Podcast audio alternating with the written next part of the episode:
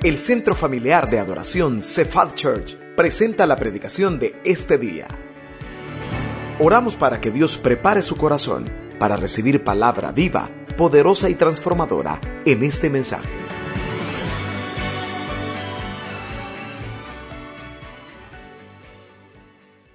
La mayoría de, de empresas multinacionales hacen algo antes de que terminen todos los, los años fiscales, los periodos fiscales, y ellos hacen una evaluación. Y en todas las áreas, financiera, eh, tecnológica, mercadológica, hacen un análisis, tienen personas especializadas que hacen esos análisis. Y lo presentan a la junta directiva. Y los análisis, el objetivo principal es que todos vean, no quizás los momentos buenos, porque al final eso es lo que ellos siempre desean, tener buenos momentos, sino que el análisis más profundo que hacen es en los momentos más difíciles, porque quieren escuchar a todos los que están involucrados, ¿qué les ayudó? Que a pesar de que estaban en momentos de crisis y momentos difíciles, ¿qué les ayudó a sostener la empresa? ¿Escuchó? Eso es lo más importante para ellos. Escuchar qué fue lo que pasó, qué hicieron para que se sostuviera la empresa. Y espiritualmente es igual. Todos los que estamos aquí en esta tarde, sin temor a equivocarme, atravesamos momentos de dificultad, momentos de problemas, necesidad o inconformidad o incomodidad. Todos. Pero la pregunta es, ¿cómo manejamos esos momentos? ¿Qué hace usted en esos instantes? ¿Qué hace la esposa cuando comienza a tener conflictos? ¿Qué hace el esposo cuando comienza a tener conflictos? ¿Qué hace espiritualmente usted cuando comienza a tener problemas? La Biblia nos da una señal, nos da luz. ¿Qué podemos hacer en esos momentos? Yo quiero hablar de este mensaje, los momentos que nos sostienen, los momentos que nos sostienen. Vaya conmigo a la Biblia, al Salmo 145, Salmo 145, vamos a leer el versículo 5. Salmo 145, versículo 5. ¿Qué hacemos? En los momentos de dificultad. ¿Cómo son estos momentos que nos sostienen? Salmo 145, verso 5. En la pantalla va a estar siendo proyectado, pero mantenga su Biblia abierta, por favor, para que tome nota.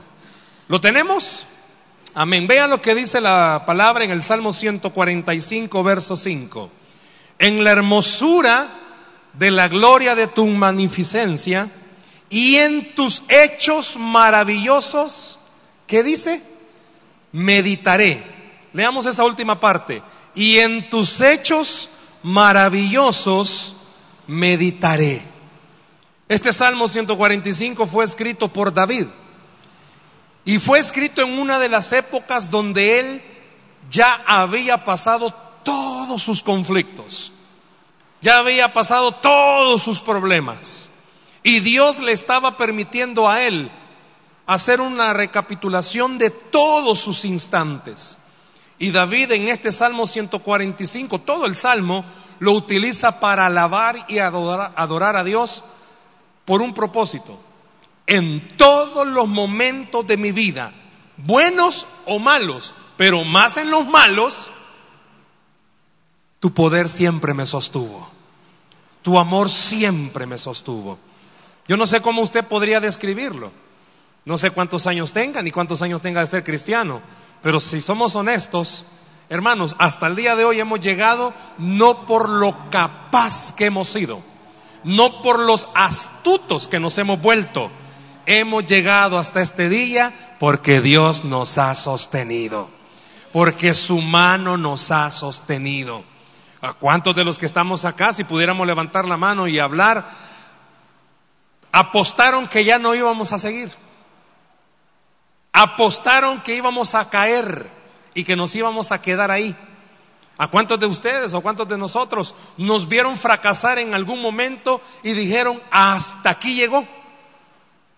Pero mire dónde estamos, porque la mano del Señor nos ha sostenido, porque la mano de Dios le ha sostenido. David en este salmo y en específicamente en el versículo 5 nos enseña esto.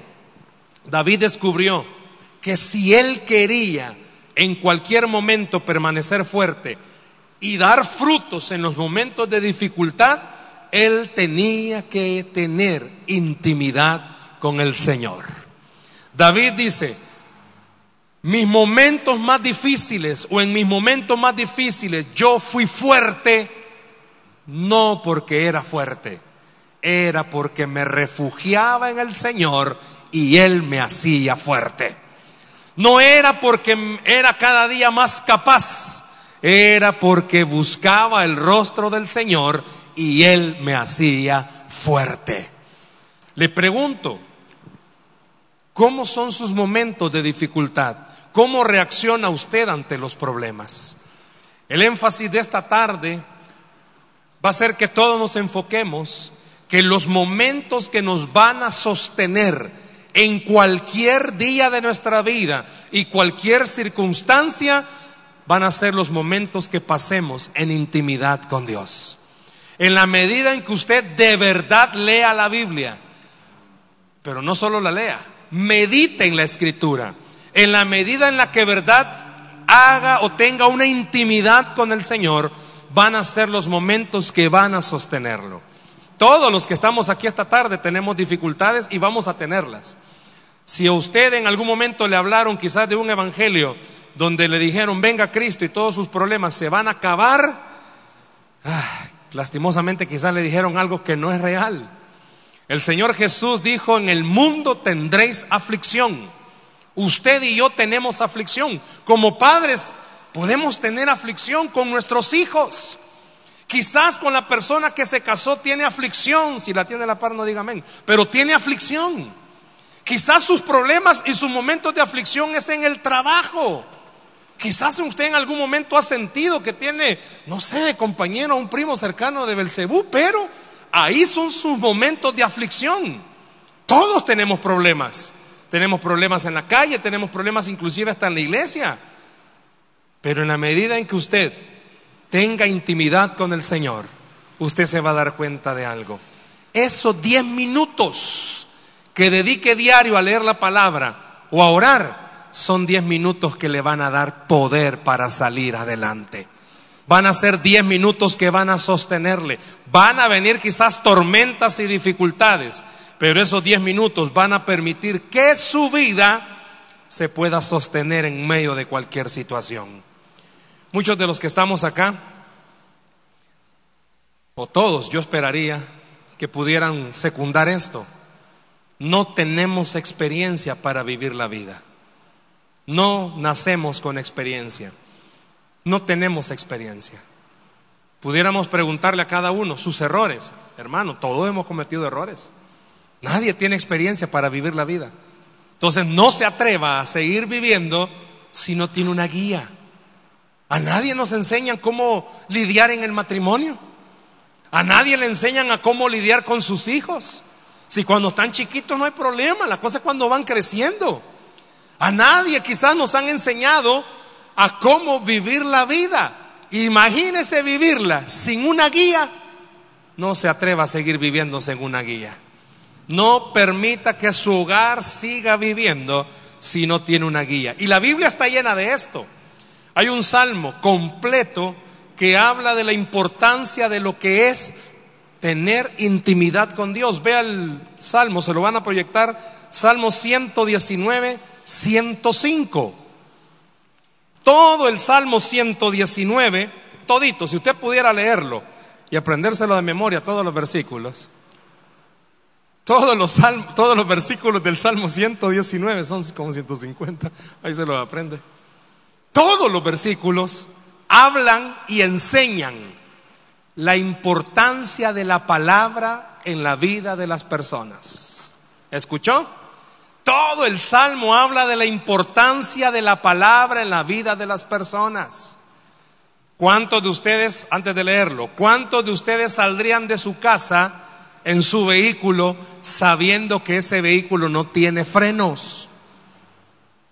¿Cuántos? ¿Cuántos se atreverían a vivir así? Vea lo que dice el Salmo 119, 105. Lámpara es a mis pies tu palabra y lumbrera a mi camino. En la versión Reina Valera que nosotros tenemos, usa dos ejemplos, lámpara y lumbrera, pero en el original solo está hablando de lámpara, aunque en la Reina Valera hace una aclaratoria y está diciendo, ¿qué es? Usted sabe que es una lámpara, ¿verdad? Me imagino que todos tenemos una lámpara.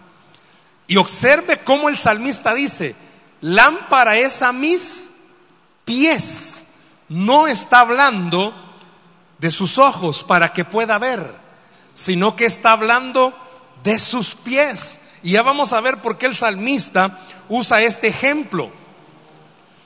En la época en la que fue escrito este salmo, hacía referencia a que en estos, en las calles por donde él caminaba, no había luz eléctrica, no habían lámparas. Y salir de noche era una odisea. Porque como no había luz eléctrica, no se veía por donde se, caminaba.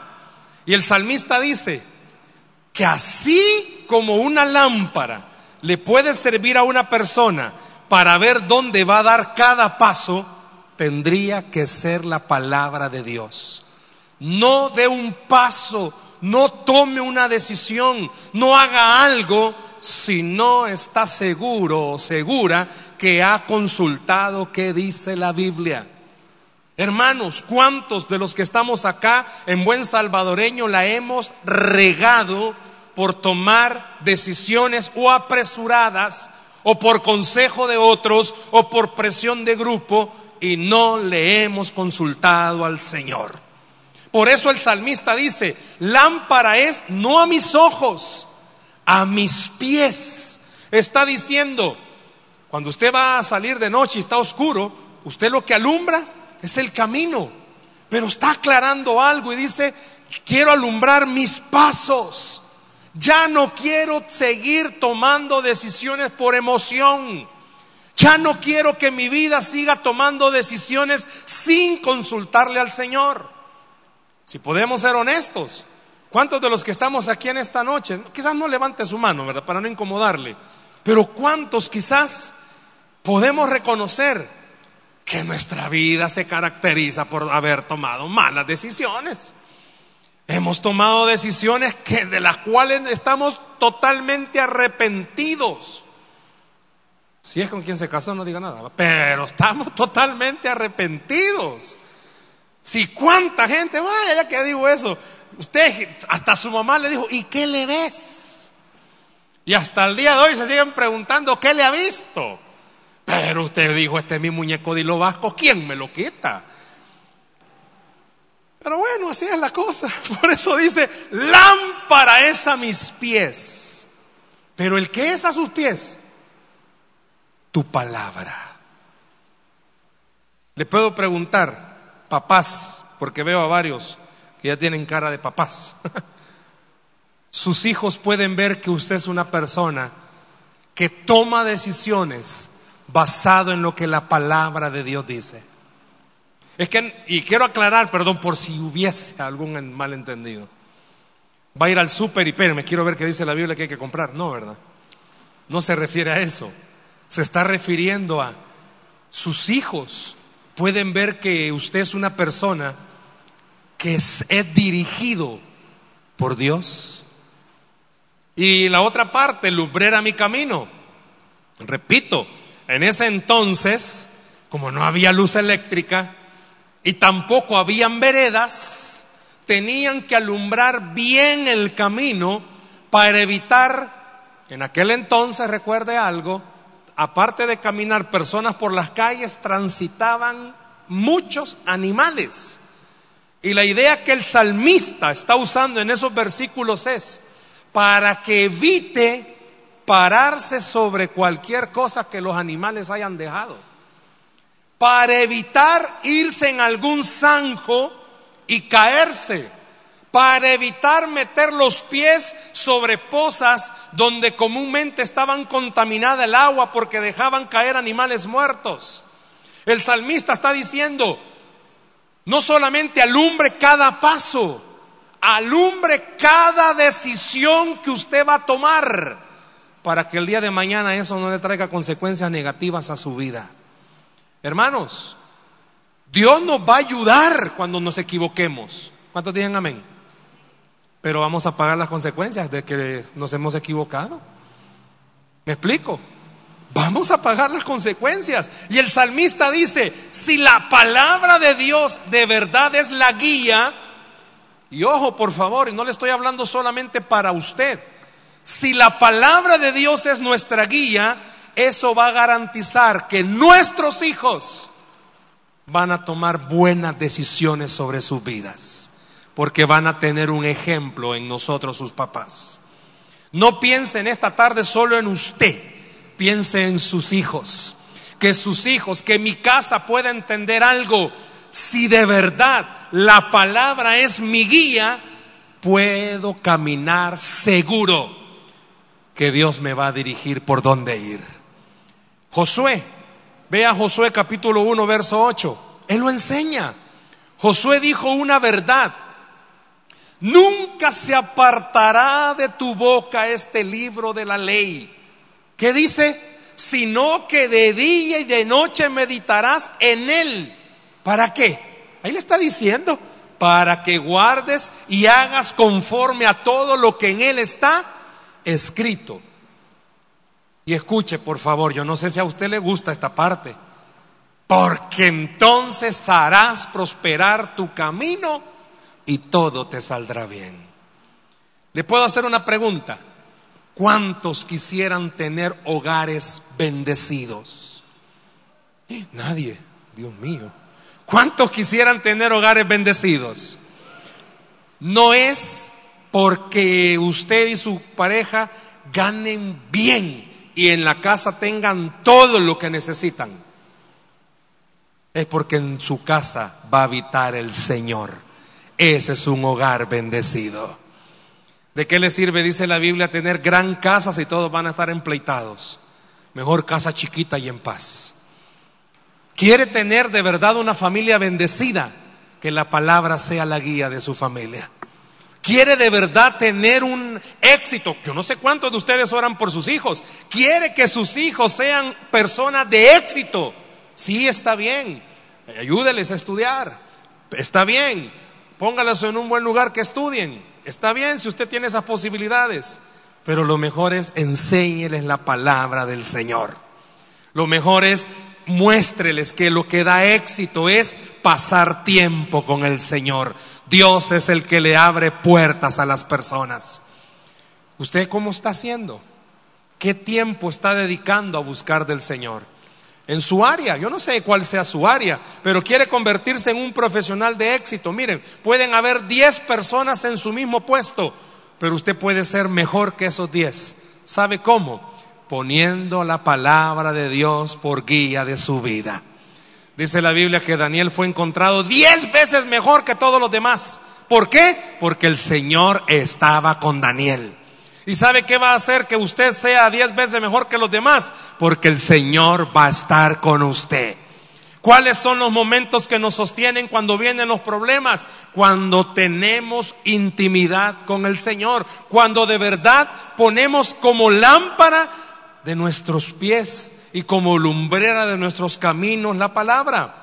Vea siempre en ese mismo Salmo 119, solo que ahora el verso 130. Vea lo que está diciendo. La exposición de tus palabras, ¿qué dice? Alumbra, hace entender a los simples. Yo sé que todos los que estamos acá, Vamos a seguir tomando decisiones porque hay que tomarlas. Pero quiere aprender a tomar decisiones. Busque al Señor. Tome en serio tener un devocional como su, con su familia. Tome en serio leer la palabra. Tome en serio apartar un tiempo y buscar del Señor. Todos tenemos tiempo. Quizás usted está viendo series en Netflix, tiene tiempo. Quizás mira la novela de Moisés, en qué canal la dan, no sé, pero tiene tiempo. Quizás tenemos tiempo para las redes sociales. Tenemos tiempo, hermano. Muchos de los que estamos acá, y perdón si usted lo hace, en la mañana al despertar y abrir los ojos, enciende el teléfono a ver qué ha pasado. Hay tiempo. Tenemos tiempo. Tenemos tiempo para muchas cosas que no nos dan provecho a la vida. Imagínense si apartáramos el tiempo aquello que nos va a abrir puertas de bendición. Apartar un tiempo para leer la palabra, para meditar en ella, para orar, para buscar el rostro del Señor, es la garantía que el éxito va a estar con nosotros siempre. ¿Quiere tener una familia de bendición? Aparte tiempo para buscar del Señor quiere volverse una persona bendecida, aparte tiempo para buscar del Señor. Dice la Biblia que cuando estamos en paz con Dios, hasta, hasta con nuestros enemigos nos hará estar en paz. Quiere decir que necesitamos apartar tiempo para buscar del Señor. Le puedo preguntar cuánto tiempo dedica usted a leer la Biblia. Honestamente, no es agarrar un versículo y solo leerlo. No está diciendo eso el salmista. No está diciendo que vamos a agarrar la Biblia y leemos un pasaje. Hoy hasta los teléfonos que son más inteligentes que nosotros traen aplicaciones para leer la Biblia. Hay una aplicación donde le presenta hasta planes para leer la Biblia y eso es bueno. Pero sabe que meditar en la palabra e intimar con el Señor no solo leer un versículo, no solo es encerrarlo y decir, qué lindo. Es orar y decirle al Señor, ayúdame a entender cuál es tu voluntad conmigo. Ayúdame a entender qué quieres de mí. ¿Qué hace usted cuando vienen problemas? ¿Qué, ¿Cuál es su primera reacción? ¿En dónde, yo decía hoy en la mañana, en dónde usted se refugia cuando tiene problemas? ¿Sabía usted que en la iglesia, no estoy hablando de acá, estoy hablando en general, la mayoría de cristianos con los problemas se refugian, algunos en la comida, otros se refugian en amigos, otros se refugian en relaciones fuera de su matrimonio, otros en las redes sociales. Cuando usted y yo podemos hacer algo, refugiarnos en el Señor, apartar un tiempo y refugiarnos en el Señor. ¿Qué hace usted cuando vienen los problemas? Le pregunto, y espero que con, sinceridad conteste, ¿qué tiempo dedica usted a leer la palabra del Señor? ¿Qué tiempo dedica usted a buscar el rostro de Dios? El salmista David, cuando comenzamos en el Salmo 145, decía, cuando medito en tus obras, he entendido que eso es lo que le da fortaleza a mi vida. Yo no sé cuántos están esta noche acá necesitando que su vida tome una nueva dirección. Usted ya se equivocó tantas veces, ya la regó tantas veces, que usted dice, Señor, no quiero volverme a equivocar, ¿qué hago? Medite en la palabra, busque al Señor, busque el consejo de la Escritura, pregúntele a Dios qué quiere todos los días, pero de verdad hágase el hábito. Muchos de los que están acá quizás no se han casado y es como, ¿cómo puedo convertirme en una persona de éxito? Ya lo vio.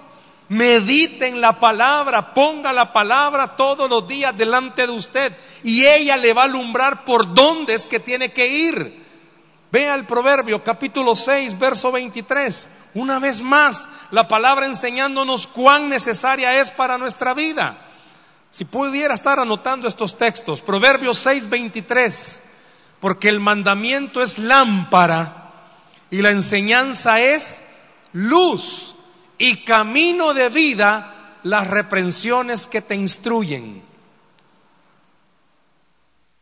¿Sabía usted que aún hasta las partes de la Biblia duras, correcciones duras que Dios nos da en la palabra, son para nuestro bien?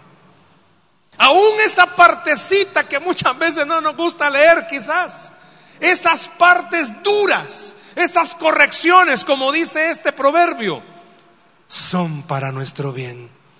¿A cuántos de los que estamos acá, quizás por medio de la palabra, Dios le ha enseñado y le ha reprendido, le ha exhortado, le ha dicho, te dije que no te apoyaras en tu propia prudencia?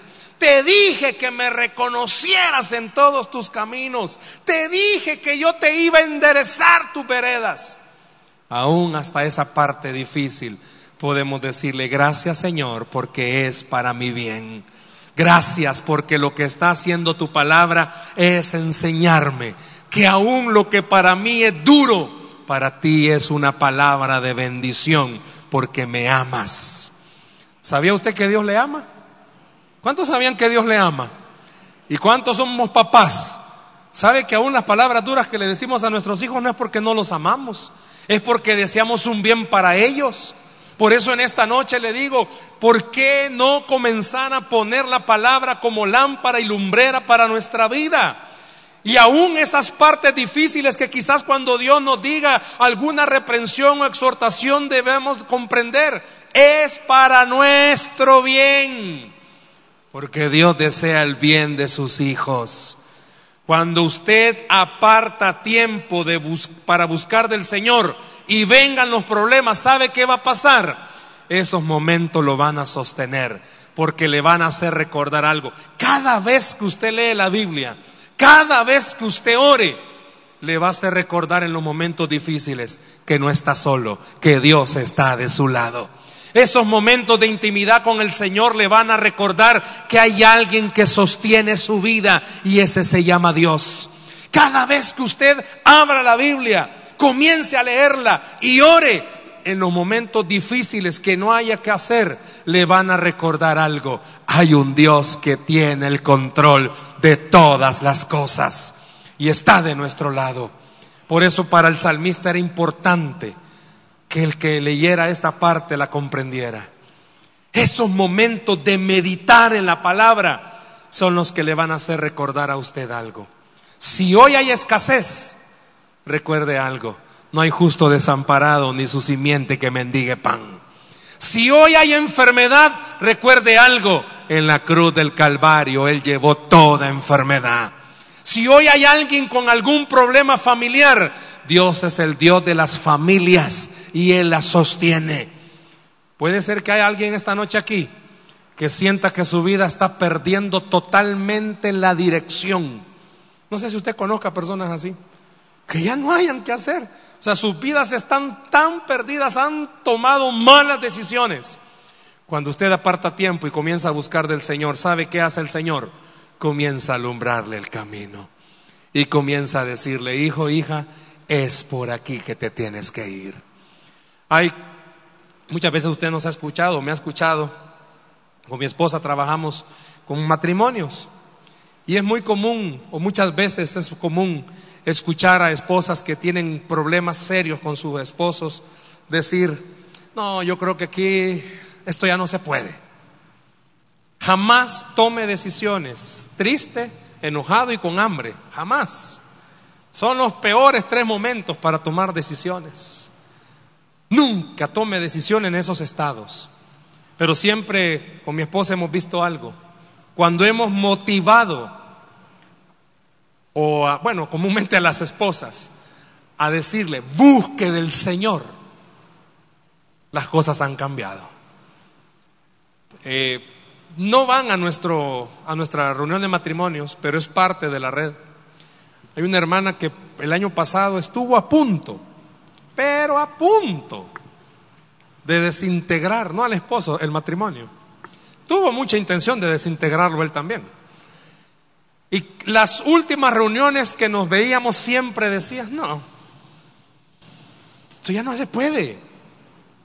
Y la oíamos tan decidida que yo dije, Señor, ¿qué hacemos? Y, más que el esposo ni, ni nada que ver con el Señor. Me voy de viaje, dijo.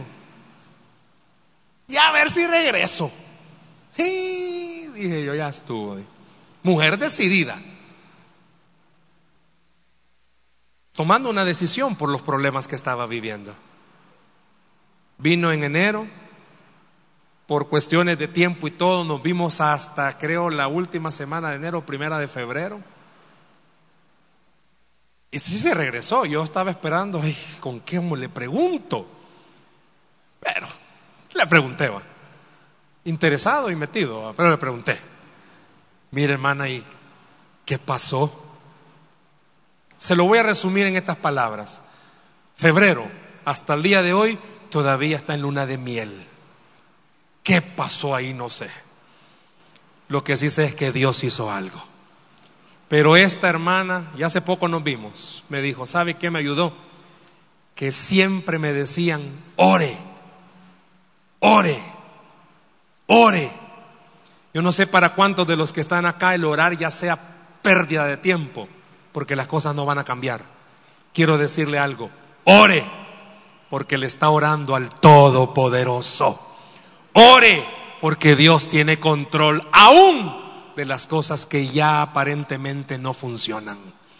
Ore, porque Dios tiene el poder, inclusive, de lo que ya está muerto, darle vida nuevamente. Ore. Yo no sé que aquí en esta noche Dios le está diciendo, ora, deja de ver los problemas y comienza a intimar conmigo. Ora, porque esos momentos son los que le van a sostener y le van a recordar algo. Pueden venir los problemas más grandes, pero usted ha tenido intimidad con el Todopoderoso y eso es lo que sostiene su vida. Es importante que usted aparte tiempo para buscar del Señor. Es importante que usted no lo tome a la ligera, no agarre la Biblia solo el domingo o no agarre la Biblia solo cada vez que tenga reunión. Aparte un tiempo todos los días y esos minutitos que aparte son los que le van a garantizar algo, el éxito total de su vida.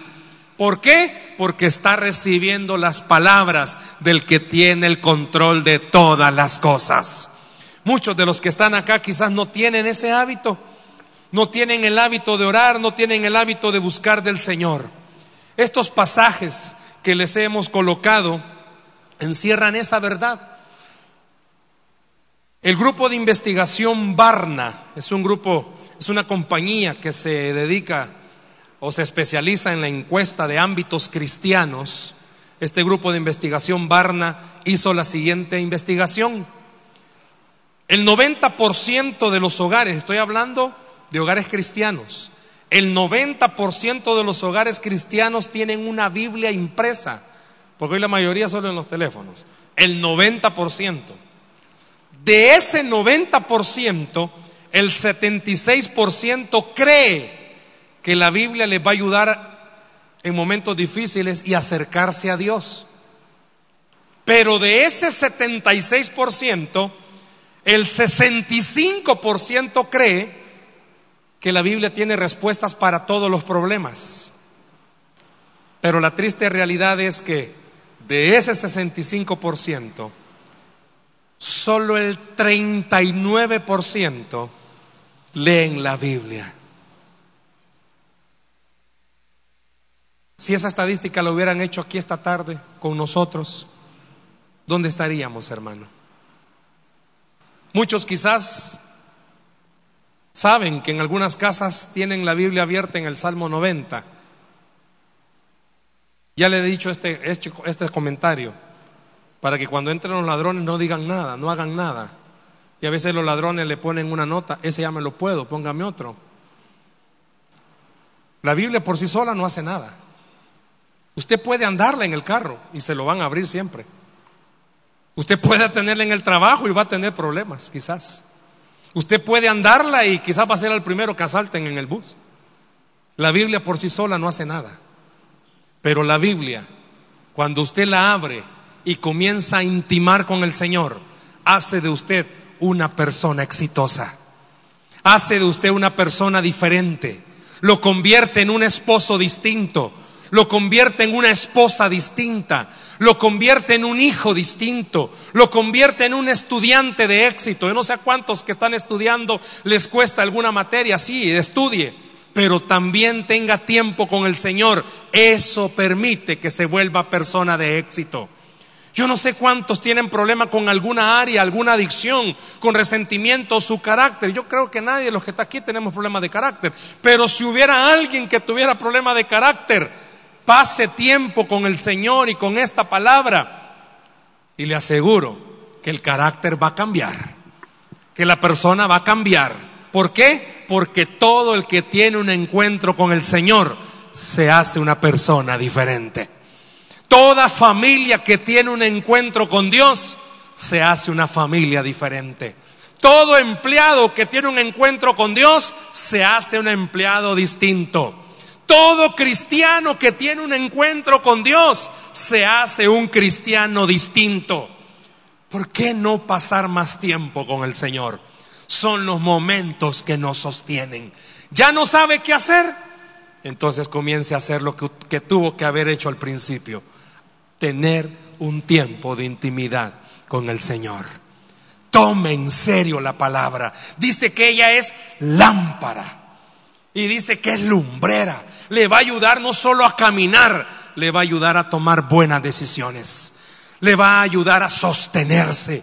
Habrá alguien quizás esta noche que ya no puede, está sin fuerzas, ya no puede seguir, ya no tiene ánimo para seguir. Comience a tener tiempo con Dios y Dios le va a enseñar algo. Él es todo lo que usted necesita. Él es todo lo que usted necesita. Él es todo lo que su casa necesita. Él es todo lo que su familia necesita. Invite al Señor. Le digo algo, Dios está esperando esa invitación. Ore todos los días, pero ore de verdad. Y a mí me encantaba algo que leía preparando esto. Si nuestras iglesias se convirtieran en iglesias que ponemos la palabra como luz y como lumbrera, fueran menos los divorcios de cristianos, fueran menos los hijos que se pierden de cristianos en alguna adicción, fueran menos los embarazos fuera del matrimonio, fueran menos las estadísticas de infidelidad en el matrimonio fueran menos las personas que vivieran frustradas. ¿Sabe por qué? Porque la palabra es la única que nos puede enseñar el verdadero camino al éxito. ¿Por qué no aparta un tiempo para buscar del Señor? ¿Por qué no aparta un tiempo para intimar con el Señor? ¿Sabe qué? El mejor beneficiado va a ser usted cuando vea que su hogar comienza a cambiar, cuando vea que sus hijos comienzan a cambiar. ¿Por qué? La Biblia dice que la palabra tiene poder y tiene poder para hacer los milagros que estamos esperando. Yo le invito que a partir de hoy tome en serio, porque los momentos que pase orando y leyendo la palabra van a ser los momentos que van a sostener su vida y van a ser los momentos que van a sostener a sus hijos. Dice la Biblia que al que cree, todo le es posible. Denle un aplauso al Señor, por favor, en esta noche. ¿Cuántos van a tomar en serio el poner la palabra de Dios todos los días como lámpara y lumbrera? Cierre sus ojos, por favor, ahí donde está esta noche. Señor, oramos en esta noche. Oramos en el nombre de Jesús, porque muchos de los que están acá necesitan comenzar a tener tiempo contigo. Necesitan tomar en serio, apartar un tiempo para buscarte a ti. ¿Por qué no habla con el Señor en esta noche? Use sus propias palabras para decirle al Señor, ayúdame, ayúdame a alumbrar mi camino. Si usted puede reconocer que ha tomado malas decisiones, hoy es un buen momento para decirle al Señor, ayúdame.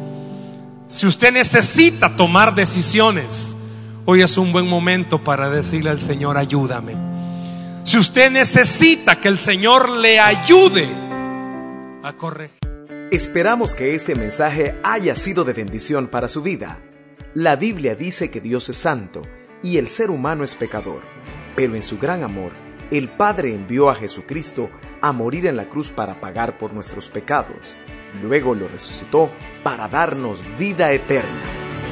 Si usted cree en Cristo como Salvador y Señor, hable con Él diciendo, me arrepiento, perdona mis pecados, te ruego que me salves. Ponga su fe en Él y crea que solo Cristo le puede salvar. Bienvenido a la familia de Dios. Le invitamos a congregarse en Cephal Church los domingos a las 7 a.m., 9 a.m., 11 a.m. y 5 p.m. Visite nuestro sitio web cefadchurch.org o búsquenos en las redes sociales como Cephal Church. Dios le bendiga.